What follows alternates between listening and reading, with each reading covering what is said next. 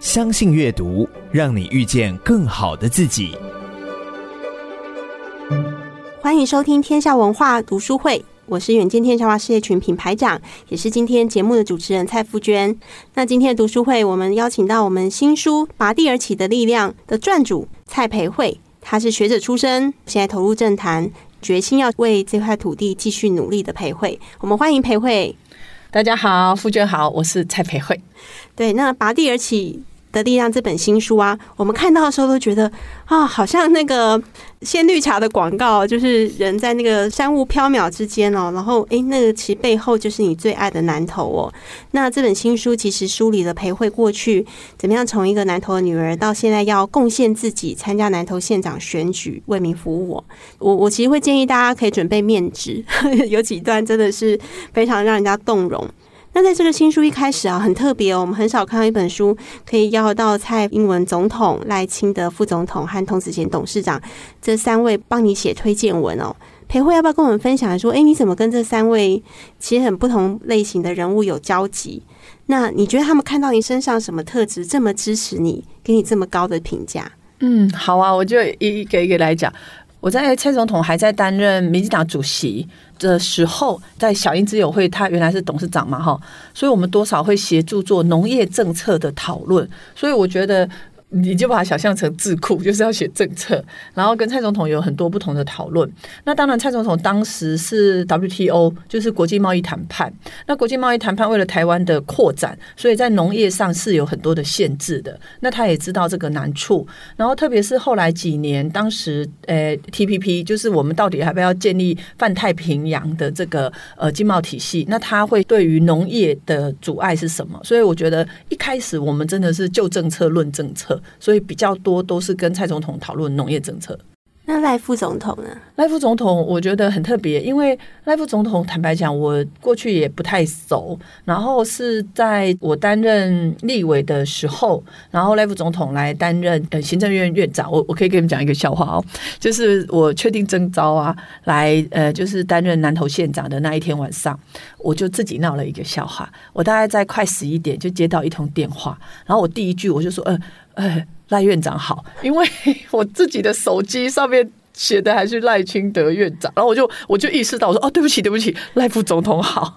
然后，所以我是真的是在立法院的时候跟院长认识。然后我记得那时候我们做很多的讨论。那我觉得赖副总统有一件事情，他是深深的打动我，就是说他有意识到，就是说现在有六都，这是事实。特别是他当过台南市长，可他也注意到六都已经把台湾的那个财税划分法做了很大的区隔，所以变成六都的预算跟整个的地方。税可以支持地方的运作，但是其他的县市，且不要讲到金门、澎湖啦，就算是在台湾的这个新竹县也好、苗栗县、南投县、嘉义县、云林县，都会遇到一些困局。他是很早就提出来的，所以我觉得我跟赖副总在讨论的时候，我会意识到说，他是站在第一线来告诉我们施政的难处。我第二个感动的是，呃，那时候赖副总统当行政院长的时候，他是每个县市不分蓝绿都去跟县市长在讨论，就说，哎，未来可能会有前瞻建设，你这边的需求是什么？那我会看到一个呃执政者的高度，就是说他会知道说，作为一个政治工作者，他应该是走进群众，走进人民这样。所以你他们两个对你来讲也算是。身为一个政治专业工作者，一个很好的导师哈。呃，对对对，特别是呃，蔡英文总统，很多人不知道，其实二零一二年他们也有问过我是不是要来担任不分区，那当然我就拒绝了。然后二零一六年就差不多二零一五年三月的时候也来跟我聊，那我一开始也是拒绝，因为对我来讲，政治跟当大学教授，还有政治跟这个搞社会运动是好像有一种区隔，有一种对立的感觉啦。可是蔡英文总统他也是一个，我觉得他果然是谈判专家哦。他并不是硬是说啊，你要来啊，我给你这个任务或给你这个机会，他不是，他会就呃可能我过去关注的一些农业议题，所以几次在呃谈话的过程，他就说我知道你想做农业结构改革，我们一起来做吧。坦白讲，他愿意这样讲，我是很感动。我的感动并不是说啊，他给我这个机会做立委，我的意思是说，他有注意到农业结构改革事实上是有一些难题的，我们必须分进合击。在行政部门跟立法部门，大家一起来推进。我后来也是因为自己毕竟是在农村长大，那我也看到我们农村这几年那个城乡落差越来越大，所以我就来担任不分区立委。换句话说，嗯，我走上政治工作的路，跟蔡总统说，我知道你想做农业结构改革，我们一起来吧，有关系。所以，其实您的生命经验真的很特别哦。待会可以多聊一下你整个回南投这个过程。但其实这中间很多的转折啊，尤其比如说刚刚你讲说你本来只是个学者，然后也对于真的进政治这条路也是有所疑虑的。回顾你过去，尤其这十几年来开始跟大众议题发生比较密切接触的时候，您怎么回顾过去这十几年来比较剧烈的变化？嗯嗯嗯。那您觉得一直以来指引你做出选择的初心是什么？我我自己觉得啊，它看起来是变化很多啦，可是我觉得也变化不多。我记得那时候，呃，我有一次跟童子贤董事长在聊天的时候，他就提到他是五专来念台北工专。然后他就提到，他那时候在花莲，他来台北的时候是参加世建会，因为农会的系统是农村青年嘛。然后他是因为参加世建会的活动来台北。那我觉得我跟童子贤董事长会有联系，其实跟我们的生命经验有很大的关系，因为我们都来自于农村，然后我们都是在这个技职体系。因为我一开始在台北，我是念北市商，然后他是台北工专。我觉得这种生命经验，并不是说啊现在的成就好或不好，而是在这个生命经验的过程当中，你几乎是披荆斩棘，啊，或者是说用用我们比较俗语，就关关难过关关过。我要讲这个，并不是讲说我们的经验好或不好，我要讲的是说，它会磨练、淬炼我们，就是面对问题的时候，要去搞清楚它的状况是怎么样，然后去解决问题。那所以，嗯，对我来讲，我的初心就是，我来自于农村，我要让农村跟都市一样。看见彼此的好，我觉得我们现在大部分都是呃，好像有一种怜悯啦，或者是说啊，我们要向都市集中啦。我觉得并不是这样，我觉得应该是一个循环。那这样的循环怎么能够找到一个平衡运作的模式？这是我自己的初心，或换句话来讲。本来这本书在定书名的时候，我很感谢，就是天下文化就是定拔地而起的力量。可是我就觉得说，嗯，我的力量也没那么大，还在努力当中。那不然我来建立城乡共好好了，我我自己的想法。那很多人说。你写公啥啦？什么叫城乡共好？我说，我们也希望拿个手机有高科技的生活，可是我们在疲累的时候，也希望呼吸新鲜空气，到山里走一走，到海边走一走。所以我觉得，不同的生活环境是给我们不同的滋养，城乡共好。然后我的一个同事就说。啊，这里该地的行为了，把人听没了。好，我讲这一些话的意思就是说，我认为我们长期以来的发展模式是线性的发展，是竞争型的发展。我希望能够找到永续、循环、平衡的模式。所以，我觉得我没有所谓的初心，我就是希望能够建立，就是我们闽南语啦，修听吼凶的一个社会运作的模式。很感动，因为。大家生命经验不一样，那有很多听众一定很从小就生长在都会区，嗯，那南投啊、花莲啊这些对他来讲就是度假旅游的时候会去休闲的地方。但是如果真的去当地生活，你就会发现，其实有很多是需要被突破跟被关注的地方。嗯，所以，其实您刚刚讲的是，我相信看这本书的读者一定会换位思考，从您的角度发现，哦，原来南投。还有这么多这么多地方需要被补足，需要被看见。嗯、那我们就回来讲讲说，其实你开始关心公共事务这件事情啊，是从九二一。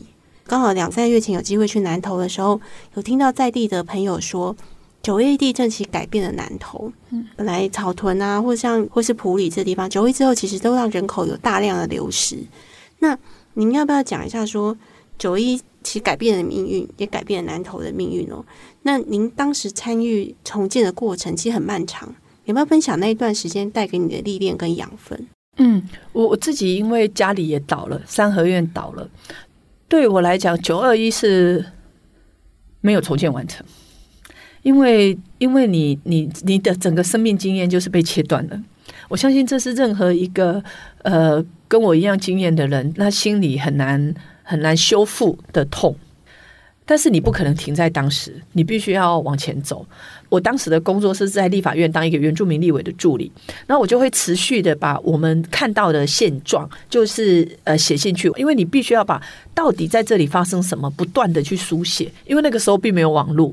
我记得我那时候第一次送物资进去，因为我那时候是在台北工作嘛，我大概在第二天的晚上，我要感谢哈，我要特别点名，有一个朋友，他叫曾怡，他在东森电台当企划，那还有一个卢玉佳，他是做出版的，然后还有伟威修女，她是在圣家堂的新式社会服务中心，我们就觉得说，我们不可能停在这里，所以我们是不是应该要来募物资进去？那修女就说，哎，她可以来发展。然后我们就说那要运输啊，然后曾怡就说好，我在东森电视台弄那个跑马灯，然后你很难想象，我们那一天晚上啊。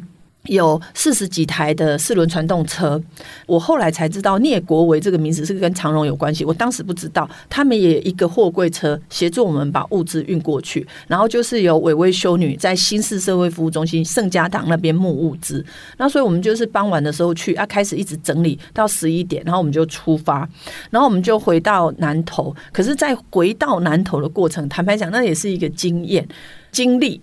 我们在高速公路塞车，非常多的物资车，全台湾的人，所有的人都想要来，在这个过程当中贡献心力。然后我们看到很多物资车，我们也看到很多棺材车，这就是现实。然后我们到埔里的时候，完全没有灯，因为那时候电力没有恢复，唯一有烛光的，往往都是家里有人往生的。然后，因为那时候我们知道说非常多的人住在国中，所以我们就要去弘仁国中，要在那边整理发物资。结果我们到了弘仁国中，我们发现我们没办法找到校门，因为大楼倒了。为什么我要讲这些细节？我觉得这件事情看起来很小，可是它反映的是一个灾难过程当中请全力，大家愿意协助。可是那个请全力当中，你要怎么去跨出第一步，那是很难的。后来我们就有两个大哥，他们就下去用走路的，然后才找到一个缝隙，那我们可以把物资放进去。然后你就看到非常多的人，他们就可能躺在操场上，因为那时候大家都有不敢住在屋子里头，所以是非常多人。后来我们就是赶快按照这个不同的理。抵押，不同的部落编组，然后配送物资啊。当然，这个持续后来物资的捐助就不只是呃天主教堂，还有非常多的呃朋友啊，或者是扶轮社，或者是狮子会。我感觉到台湾的那种呃这种意志力是很蓬勃的，但是我也意识到，就是说在灾难中要恢复其实是慌乱的。我我我也没有方法，他也没有方法，可是我们要找到方法。所以后来我就告诉我的老板说，我不去台北了，我要在这里生活。因为我是这里的人，南投的重建我们要一起做。那但是要怎么做？我我诚实的讲，我没有方法。那后来我们去担任九二一基金会，一开始的时候是说啊，针对弱势，呃，还不是说弱势，就是你想要买房子，当时的利息是很高的嘛，所以政府可以一百五十万让你免息，另外的两百万可以让你三趴，三趴现在听起来很高，可是在那个八趴十趴的年代是很低的。可是后来我就发现这里有一个缺口，弱势的人不会去买房子。他只要把他的房子盖起来就好了。就是我们当时就花了很多力气跟政府部门讨论说，你卖一直讲爱有建造，你才要红包走，你卖讲叫伊贷款啊，伊都是无迄个钱啦。他拿到你二十万的救助，他就很想要去盖铁皮屋了，因为只要有住的地方。啊，后来还好，我就说服我们九二一基金会的董事会，然后就说，哎，假设我们三百五十万的利息补贴跟免息可以有七八十万的补助，为什么我们不拿五十万来补助弱势户？所以后来我们就另一个家屋再造的方案，就是针对弱势户。那他这个是不受限于说，只要你房子有盖起来，是实际上居住，你满足你的居住权嘛，跟你有的财产权就是合法的房子是两个概念嘛，哈。那那次对我来讲是很大的撞击，就是说，哦，原来。我要讲，就是说，政府部门他们都不是坏人，可是他们想象的是在既有的体系之下的工作模式，可是现实很多人是进不到你这个既有的体系，所以那个时候我才告诉我自己说，蔡培慧，你来自于农村，你要把城乡共好这个 reality，就是乡村的性质啦，不是现代性，是乡村性的内涵给展现。我就是因为这样，我才会再去念博士班。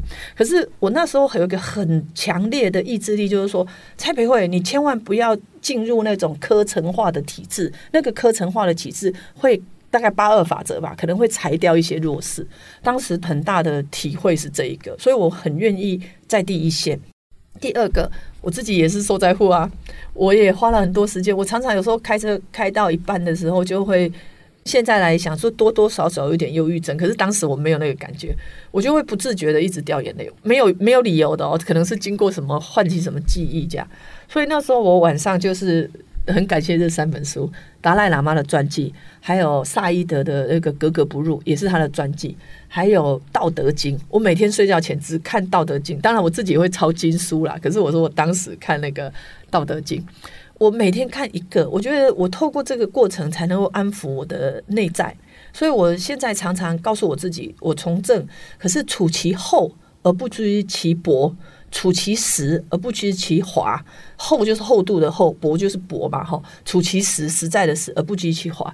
其实这跟我们现在网络时代很像，哎，就是呃那个赖啊，什么短讯息啊，或者是说呃炫耀的外观，那些我觉得它只是外在的形式，你还是要厚实。我觉得这个对我来讲，多少还是有一点点注意改变。我我觉得刚刚听您讲那一段，我觉得非常感动，就是说没有错，就是我们常常会觉得，嗯，就是。政府的里面人都是很想为民众好，但是他有太多事情没有考虑到第一线，甚至说，尤其在灾民的那个状态下，其实是很多事情是 fit 不进来的。但是有你这样的人，可以在这里面做很好的桥梁，也去嫁接出一个大家都可以接受的方案。你刚刚一直讲到一个关键词，是要找到方法。嗯，所以我觉得你其实，在可能从九一那段时间就展现出你这种特质，就是你不会被现实的困难卡住。你你其实会想说，诶，那有没有另外一个思维架构可以去帮忙处理这个问题？因为我真的觉得这个是，说不定这也是因为你学者思考训练出来，你有可以不断的换位，然后换架构去思考很多事情的一个训练。应该有一点了。对，那我也想问问看裴慧，就是说，你因为学者的身份啊，后来有机会就是加入台湾农村阵线嘛，然后站在抗争的第一线。后来啊，你又开始从政，然后刚刚您讲，后来接受蔡英文总统的邀请，然后进入政府当分区立委。那您在学者啊，跟真的变成政治人物这个两个角色中间啊，您觉得各有什么样重要的经验？那在角色转换的过程里，有什么是你很坚持的？可不可以先谈一下这一段？我们会组织台湾农村阵线。我们一开始是没有要成立协会的，因为我们的理念就是自愿自觉、有机连结。自愿自觉就是你想做，你才会来参与嘛。然后它会针对不同的形态，比如说那时候我们第一年，我们意识到说，我们可能是针对这个农村再生条例，它里头有一个针对雨漏建筑，针对那个农村土地要整备。那我们觉得隐隐约约有一种炒作土地的，所以我们觉得不对。你要做农村再生，你一定要让。产业恢复，那你一定要青年农民投入，你才能够再生嘛，吼！所以我们做了很多法规上的这个提案的讨论。可是我后来觉得，不能只是提案讨论，你有两件事要做，一个是你要去实践啊。所以我们当时有小农复耕，有农民市集。那个时候全台湾才大概五个农民市集，我们就在弯腰农夫市集。我们为什么就弯腰？因为其实它是一个亲近土地的姿态嘛，吼，弯腰这样子。然后，所以我觉得我们就要开始做。比如说，当时我们就觉得说我们要做杂粮作物，因为我们当时觉得我们因为加入 WTO 太多土地是休耕，后来没有想到最近大家也在讲大粮仓，因为整个乌克兰的粮仓已经呈现世界危机了嘛。那台湾的那个粮食作物只有米是百分之百，其他全部都是零或二，是非常低的自给率。然后，所以我我那时候就是在想说。参与台湾农村阵线的社会运动工作，不是只有街头抗争，也不是只有立法游说，应该有一个很庞大的社会组织。我所谓的社会组织，包含我们当时的做的文宣，都是讲农村的美学啊，或者是说我们做农夫市集，或者是我们协助小农复耕这件事情要展现。然后那时候我提醒我自己，就是说，我们往往在社会运动的时候，通常就是找学者讲话，找学生讲话，年轻人讲话。我说不对不对，要让农民讲话，这一点是我非常坚持的。而且我们一开始请农民的讲话，不管他是被压迫的人，或者是他自己要推广他的有机农作物的人，他会害羞啊，他会说：“哎，我安诺紧的的。”可是媒体啊啊，别卖家别卖家，不行啊啊！我们会鼓励。因为说我们我会告诉我们的农村的好朋友说，你都把你行为供出来的话啊，不是虾米人讲的是对的，你讲的都对的。我觉得真实才是最好的对话的一个基础，这样子。所以这一点我还蛮坚持。然后第二个是我们意识到说，如同你刚刚讲，多数的人是在都市长大的，然后他不知道农村的呃样态，所以我们那时候就是从我们第一年农政开始，我们就办夏耘夏天耕耘，然后就是让。大家去农村，然后可能一个礼拜，我们有不同的课程啊，不同的田间实验。可是我们不是在这里停留哦，我们会让这些有意愿要做的人分组，他很可能去相思寮，去糖厂的移民村，他很可能是到呃埔里去了解那个农作物的多样化，他很可能是到美浓，或者是到大埔要被迫迁的地方，然后他要去做一个主题的访视，住在农民的家里，这是我的坚持，因为我觉得我们太习惯参加营队。一个礼拜再见。可是如果你能够真实的生活在其中，我记得那时候我们有个朋友小八，他跟我讲，他说他从来不知道吃一餐饭可以在他们。旁边的这些菜园就可以找到，连鸡都是自己养的。然后他也感受到，就是说，哎，那个阿嬷把他们当成自己的小孩，就是说你是去住阿嬷的家，照理讲是你去叨扰，可是阿嬷是把你当自己的小孩啊。这其实反映了农村的那个人口的移动。其实搞不好他也很希望他的孙子回来，可是孙子在外地工作就不能常常回来啊。然后所以我觉得这是一个很好的内在的连结，还没有停哦。我们还办研讨会，让我们这些同学们，他们有大学生，有研究生，去到地方把他们的研究写成文章，或者是拍成短片。这也是我的坚持，因为我觉得人去访谈，他需要一个沉淀的过程，然后才能够把他们的所思所想跟他们的冲击变成一个媒介，不管它是书，或者是短片，或者是一首歌。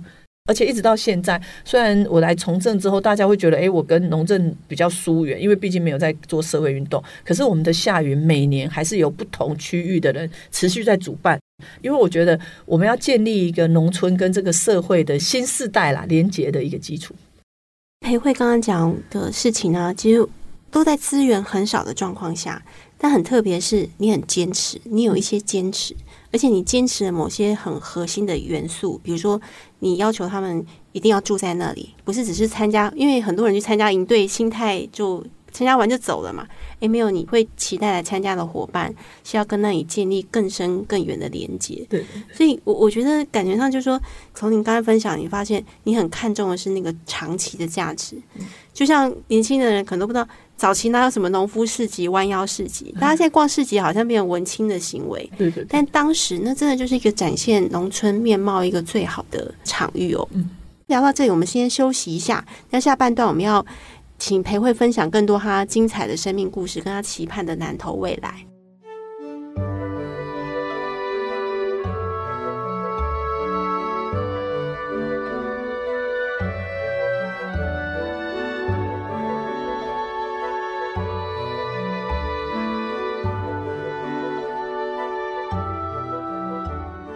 欢迎继续收听《天下文化读书会》，我是远见天下文化事业群品牌长，也是今天节目的主持人蔡富娟。今天节目我们邀请到《拔地而起的力量》新书撰主蔡培慧。Hello，听众朋友好，我是蔡培慧，我们一起努力。对，上半段的节目啊，我们就听到蔡教授分享了很多。诶，他在不管是在九二一重建，或是在农政时间，或者在不分区立委的时间，他其实怎么样？用他的思考架构，甚至他怎么样在第一线跟政府之间做很好的桥梁哦。那刚刚其实提到蛮多这个部分，但是我觉得从政有一个很大的关卡，就叫竞选。常常人家讲嘛，你没有经过选票的历练。这个政治人物不够扎实，所以为什么大家都觉得一定要打过选战，你才真的够有真的很明确的民意基础支撑你发声的底气哦？那您之前其实已经经历过一次非常艰困的选战，就是二零二零年参选过南投县立委，虽然差了一点点，但是就像书里讲的，差一点点就是差一点点嘛。哈，你要不要讲一下那段过程啊？打选战的过程带给你哪些成长，或是哪些体悟？嗯，我我讲一个。故事就是因为对我来讲，我是阿公阿妈带大的嘛，所以我每次看到长辈都觉得，哎，这是我阿公我阿妈，或是我爸爸我妈妈，就是很亲近。所以我有一个特质，就是我只要是跟长辈讲话，他们坐着，我不会让他站起来，我会蹲着跟他讲话，这样子。很多老人家他想亲近年轻人，不只是他对你的好，他其实是在这个社会落差里头，他的孩子可能都不在他的身边，即使他有外劳在照顾，他也希望家里能够生气蓬勃。这是一个，那所以那时候我是花了很多力气，就是告诉自己，就是说蔡培慧，你要不就不要从事政治工作，你要做你就要做好。所以面对南投的经济困局，你一定要突破；面对南投的基础建设不够，你一定要突破。所以为什么我会投入选举，我觉得当然这只是其中一个故事，可是它会让我告诉我自己说，如果你没有去听到真实的声音，你想象的说不定是你学院的想象，电脑面前的想象。所以对我来讲，去参与选举绝对不是只是去拜票，去参与选举是我要去听不同的声音。像我那时候有一次也是一个。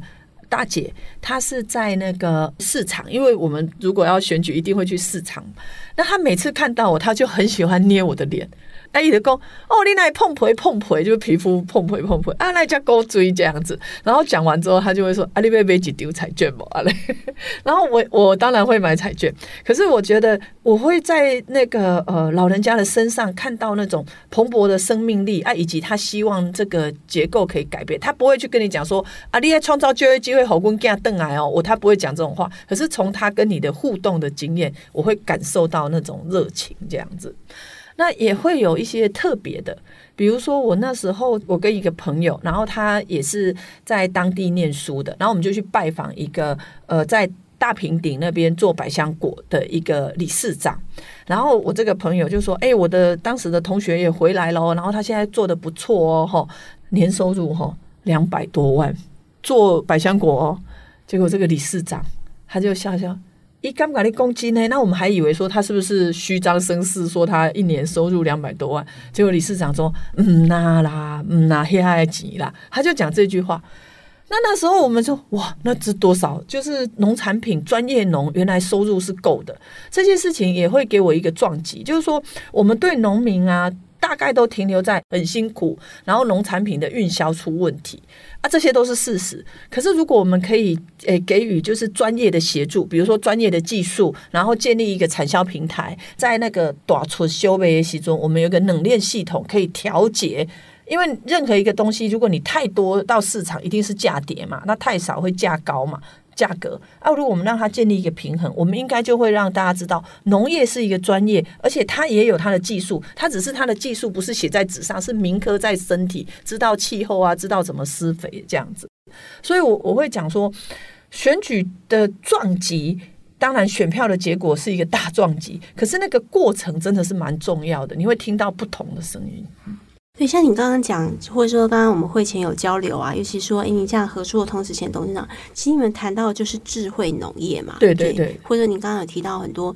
你对台湾或者是南投将来发展的想象，要不要多谈一下这一块？尤其台湾是个 ICT 之岛，啊，对对。您觉得，尤其在南投这样很特别的状况是人口外移很严重，但它基本上农业或是观光大县，你对南投有什么想象？我我特别感谢这个童子贤童董事长，就是他是合作嘛。然后我记得很多年前我们有一次在讨论，就是我们的采茶工不够，然后要机采。机械的机啊，可是机采的时候，我们就担心说，机采如果没有一心二叶，那这个茶的品质就没有很好。那所以那时候我也跟一个在茶厂的人就说，哎，我们有没有办法做到一心二叶的机采？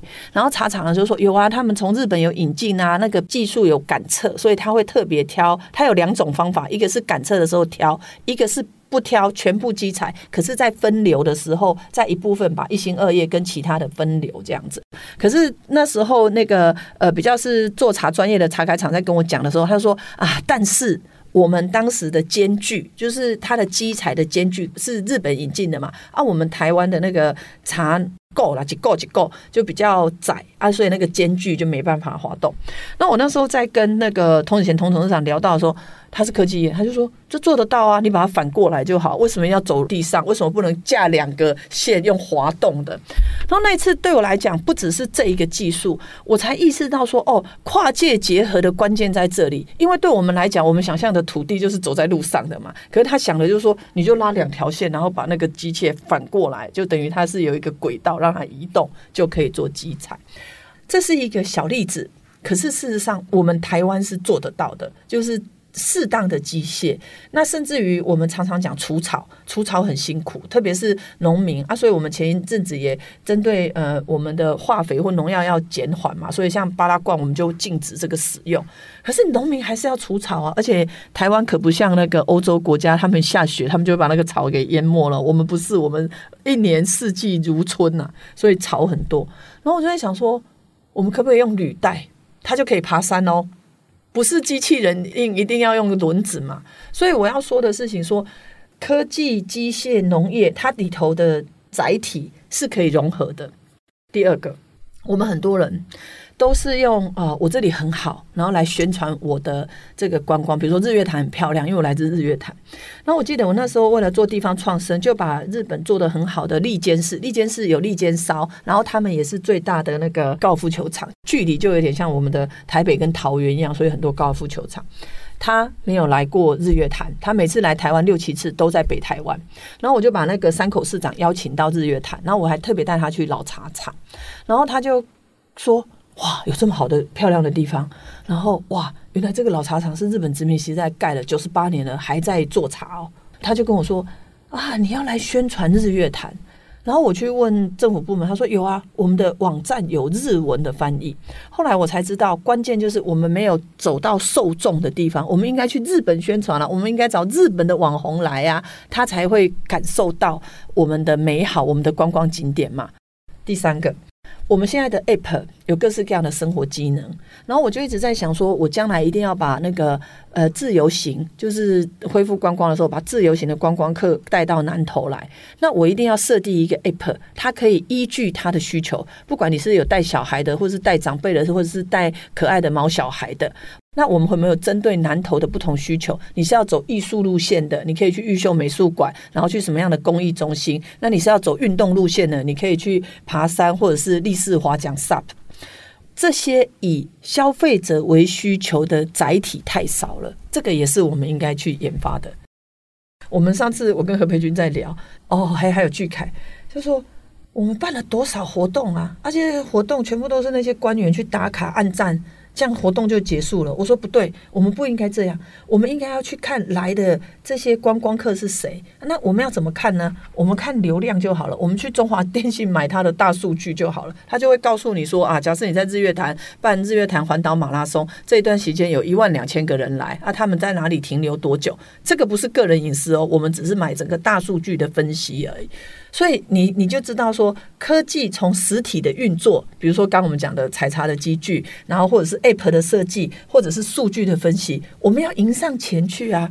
所以我常常讲说绿科技，呃，我讲的不是环境而已啦，我讲的也是软体的应用。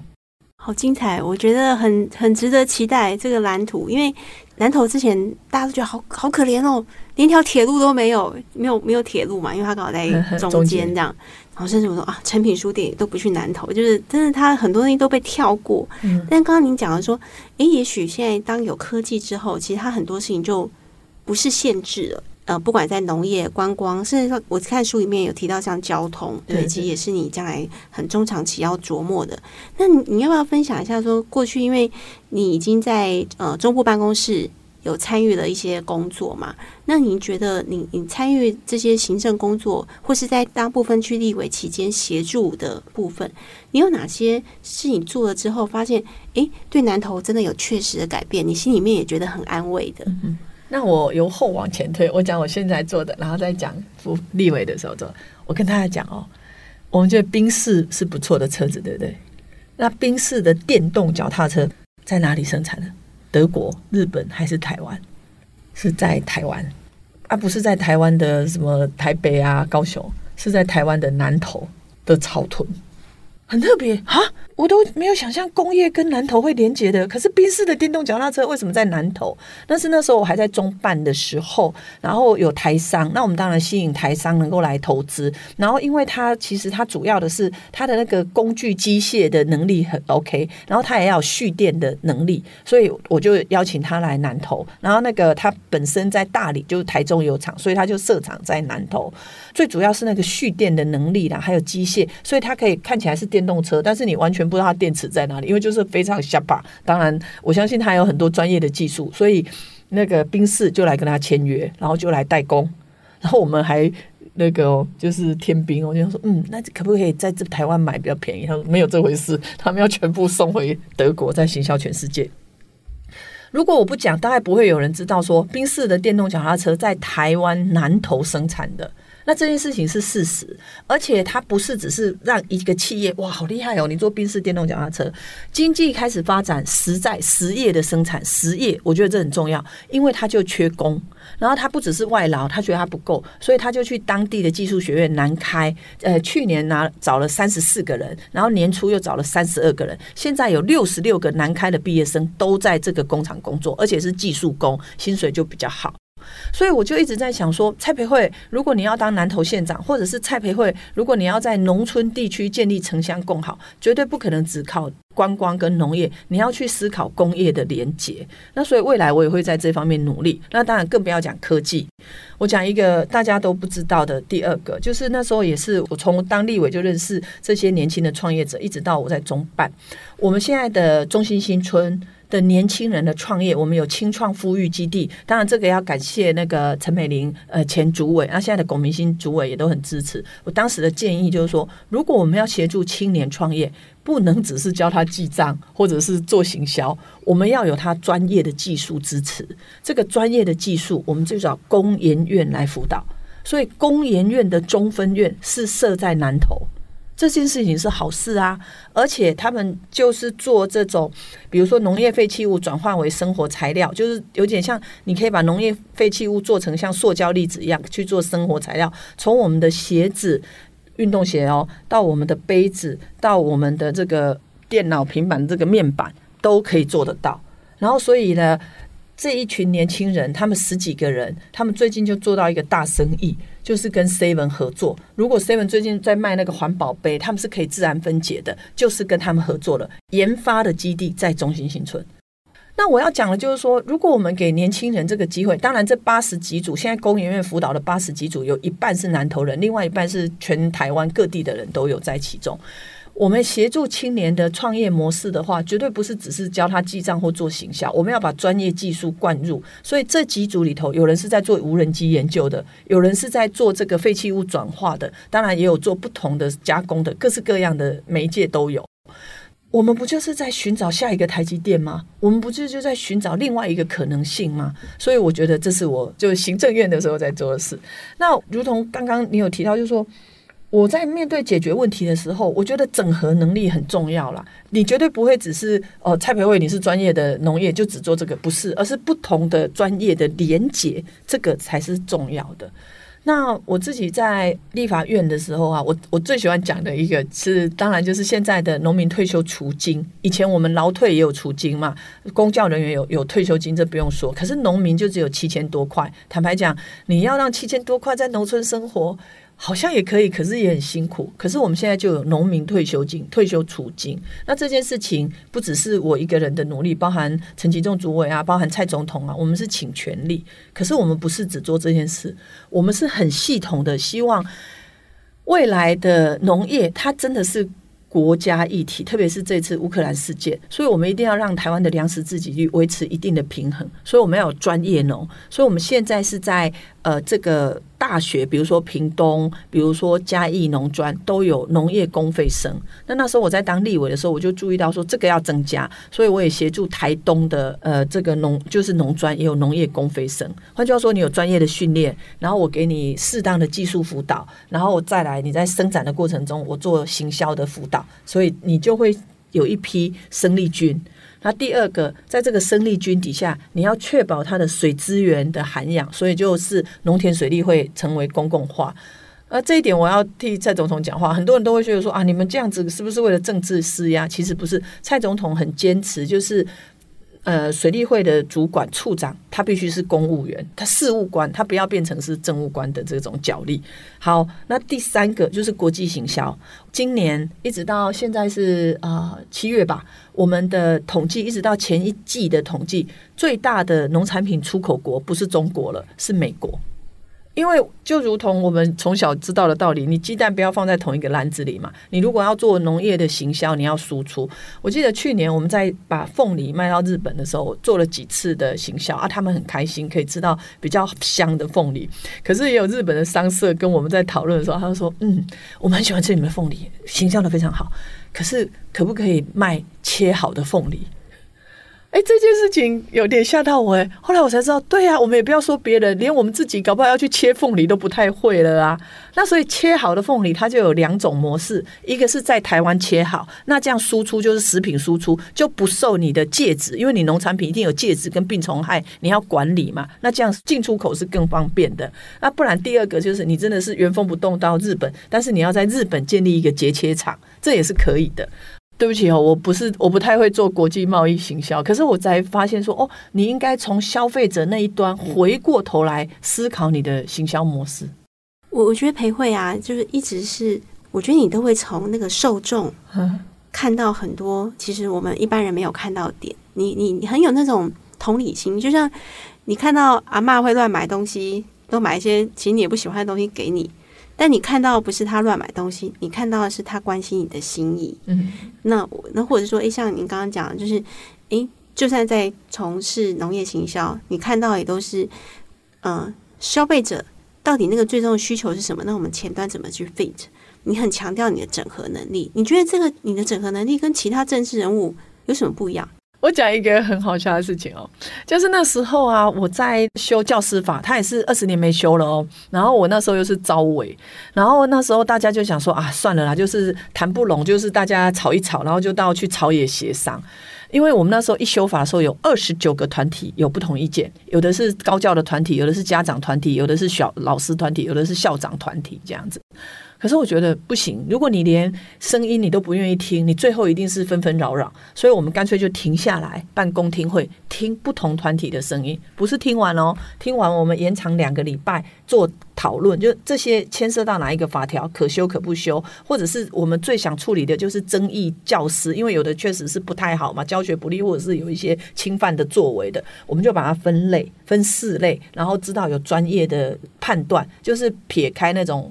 老师要做判断，他会有压力的这种状况。那好，我举这个例子是要讲说，蔡培慧遇到问题的时候，我会静下来，先去看这个图谱是什么，然后我才知道哦，原来这里有落差。然后第二个，台湾的政治人物长期以来，很多人都会觉得说啊，门话都丢啊了，我弄栽了。可是我不是，我爱给听寡，听好精，然后明，你听清楚，你才会知道那个环节的落差在哪里呀、啊。然后第三个是我自己觉得哈，政治工作也好，做 Podcast 也好，出版书籍也好，计程车司机也好，我们都是不同的专业，大家拼图拼成台湾的美好。刚刚听分享那么多，我觉得回到书里哦，我觉得书啊，你只要一翻开啊，然后就培慧用的标题叫做“我是阿辉呀，我等来啊”，就是回到那个巷子口就大喊一声说我回来的那种感觉哦。那培慧要不要跟我们分享一下，就是说？南投对你生命中最大意义，或是你现在可能已经立志，只要有机会，你可能未来的二三十年最黄金的青春都要再放在南投。如果选民托付你，你希望把南投变成什么样的地方？我觉得南投就是要有生命力啦。那这个生命力是要解决大家的生计问题，因为我真的是看到观光业起起伏伏，我很多的堂妹啊，或者是朋友，他们在观光业上班，观光客很多时候他们想加班，因为可以多一点加班费，薪水赚多一点。可是最近观光客都消极，所以他们也是想尽办法要谋生啊，这是一个。那第二个是南投作为观光线，然后整体的这个社会的那个美学啦。我我觉得台湾这几年还是太单向发展啊，所以我们的整个的景观或者是美学，坦白讲没有跟上，特别是农村跟都市有落差。好，这个我会来努力。然后第三个是，既然讲到生计、生命力啊，我觉得要找到机会。我我说的找到机会，就是说我注意到南投过去的政治人物，他们太习惯运用他们的这种资源分配的啊，我给你做喽了，我给你踩点会啦，这些是基本生活需求、基层的，你本来就应该要做到。你应该要有不同的视野去开创新的局面。比如说我刚刚讲的绿科技，为什么我把中兴大学引进中兴新村？第一个是。呃，循环经济学院除了我刚刚讲的环保杯的这个农作物的循环之外，你知道我们非常多的电脑用品啊，它里头其实还有很多那个重，就是我说的不是重金属污染的重金属，其实里头有铜、有金、有各式各样的嘛。这个要处理。那另外，我刚刚讲说数据，我们怎么样去判断我们办这个活动成不成功？大数据的管理，数据跟 AI 人工智慧，这个其实才是我们分析的基础。我们知不知道？所以我觉得我会花一条线，就是做绿科技啊，生计我们就要承认，我们有非常多的人是被偶干呼，他想要做事。可是偶刚呼这件事情，小孩子如果没有刺激，他是不知道有什么刚呼 S I O，很多人都不知道。我们台湾也有教你怎么修飞机的技职体系的学校了啊，所以我会在未来，假设你想好好念书的双语教育的，我们支持你。可是你想要学技术的，我会在国三带你去看，然后在高中的时候、高职的时候，就让你跟产业连接在一起。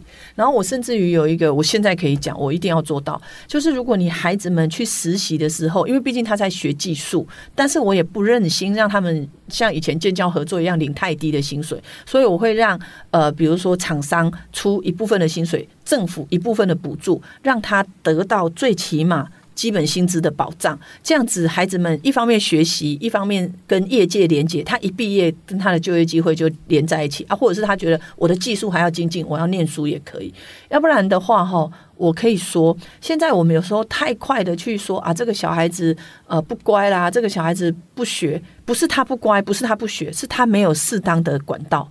所以这个也是我讲生命力蓬勃的模式。那为什么我都一直讲南投升级绿科技好生活？我说的升级是你要把所有呃公部门政治工作就是一个服务的工作，服务一定要做好，然后。这是升级，然后所谓的绿科技好生活，就是要运用现在的科技去连接不同的专业投入在这块地方。那好生活就是把社会福利做好。比如说，最近我也一直希望医学中心可以来南投服务。那这样的连接，我也还在努力的过程当中。所以我觉得从事政治工作绝对不是一个呃权位的争取啦。从事政治工作是找到机会来改变结构的问题或结构的难题。我自己还觉得我蛮勇敢的，因为他们讲尬车尬插进的，仅仅是两个世界，真的是太精彩了。我觉得其实今天我们节目时间有限哦，所以其实培慧生命中的那些根本可以拍成电影的转折，我们今天比较没有机会讲。但是我们也借由今天的节目啊，发现说培慧他现在要去承担一个政治人物的责任，但他脑袋里其实是。比起很多政治人物，他那个蓝图是清晰，而且他蓝图里面立论的那个基础其实非常非常扎实。的确，就是蔡教授脑袋里都已经想清楚了，而且他也很清楚优先顺序。更特别是培慧实际是有整合实务经验，而且证明过成功的人哦，所以真的很诚挚的推荐大家要来认识一下培慧这个非典型的政治人物。那我们也祝福他有机会为台湾社会付出更多的心力跟他的智慧。有没有什么要跟大家说一些话，或者是我要谢谢傅娟。然后我本来想这个书名的时候，我给自己想的是“野地花开”，就是反正我就来自于农村嘛，然后就是那种就算很偏远、很贫瘠的地方，野花也会盛开啊。所以我觉得我们一起努力，野地花开。好，感谢您的收听。那未来也请继续收听我们天下文化读书会。相信阅读，让你遇见更好的自己。下次再会，谢谢。